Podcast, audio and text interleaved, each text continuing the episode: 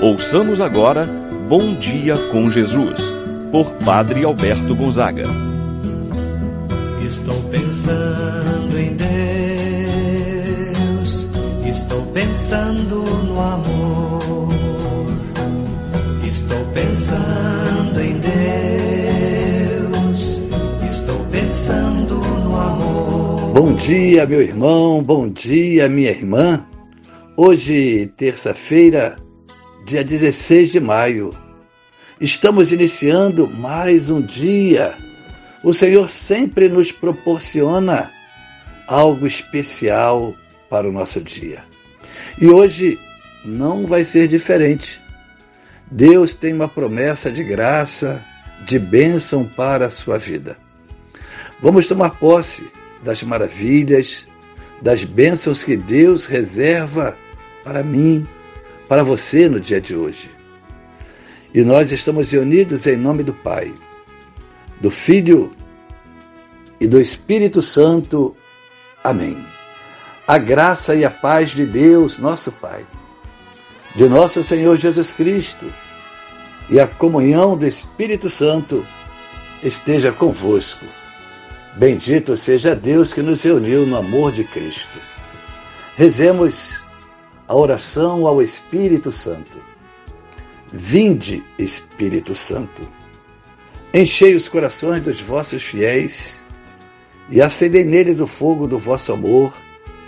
Enviai o vosso Espírito e tudo será criado, e renovareis a face da terra. Oremos. Ó Deus que instruístes os corações dos vossos fiéis, com a luz do Espírito Santo, Fazei que apreciemos retamente todas as coisas segundo o mesmo Espírito. Gozemos sempre de Sua eterna consolação.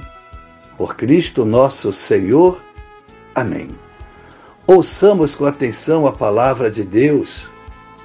No dia de hoje, o Evangelho de São João, capítulo 16, versículos de 5 a 11.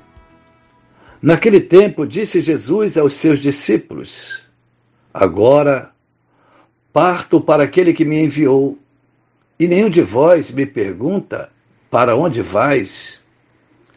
Mas porque vos disse isso, a tristeza encheu os vossos corações. No entanto, eu vos digo a verdade. É bom para vós que eu parta. Se eu não for, não virá até vós o defensor. Mas se eu me for, eu vou-lo mandarei. E quando vier, ele demonstrará ao mundo em que consistem o pecado, a justiça e o julgamento. O pecado, porque não acreditaram em mim.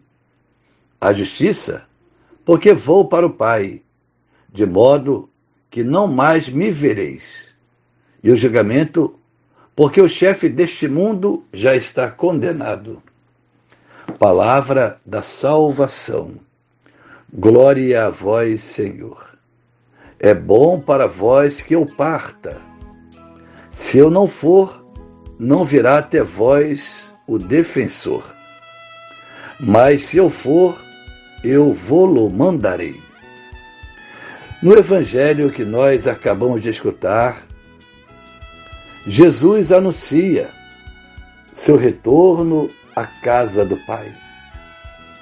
O retorno à casa do Pai gera nos discípulos uma tristeza.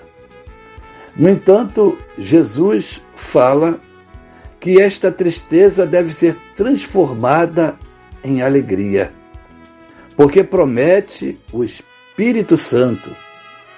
Assim, meu irmão, minha irmã, Jesus, percebendo a tristeza dos discípulos quanto à sua volta para a casa do Pai, procura conscientizar seus discípulos de que sua partida deveria ser vista como um bem para eles, como motivo de alegria e não de tristeza. Sim, humanamente era muito difícil para os discípulos aceitar a separação, o retorno de Jesus. Talvez imaginavam eles ficarem sozinhos, sem a presença física do amigo, do mestre. Eles somente foram compreender a importância desta separação depois que eles receberam o Espírito Santo. Assim, meu irmão, minha irmã, foi a presença do Espírito Santo na vida dos discípulos que preencheram aquele vazio. Eles ficaram sem a presença física, mas a ação de Jesus, pela graça do Espírito Santo, estava presente na vida desses discípulos. Claro que foi bom que Jesus voltasse para o Pai. Sem o Espírito Santo, Jesus seria apenas um personagem da história. Provavelmente uma pessoa que seria um exemplo de vida, um grande homem, um santo. Mas somente pela atuação do Espírito Santo, Jesus continuava presente na vida dos seus discípulos. Pelo Espírito Santo, a palavra de Jesus se tornou viva.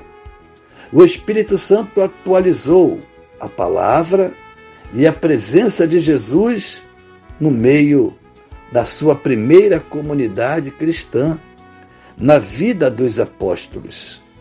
Somente pelo Espírito Santo, os discípulos conheceram plenamente quem é Jesus.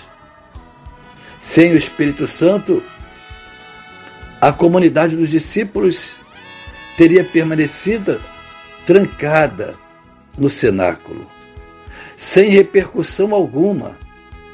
O Espírito Santo levou a igreja a abrir as portas, sair para as praças, atravessar oceanos, chegando até nós no dia de hoje.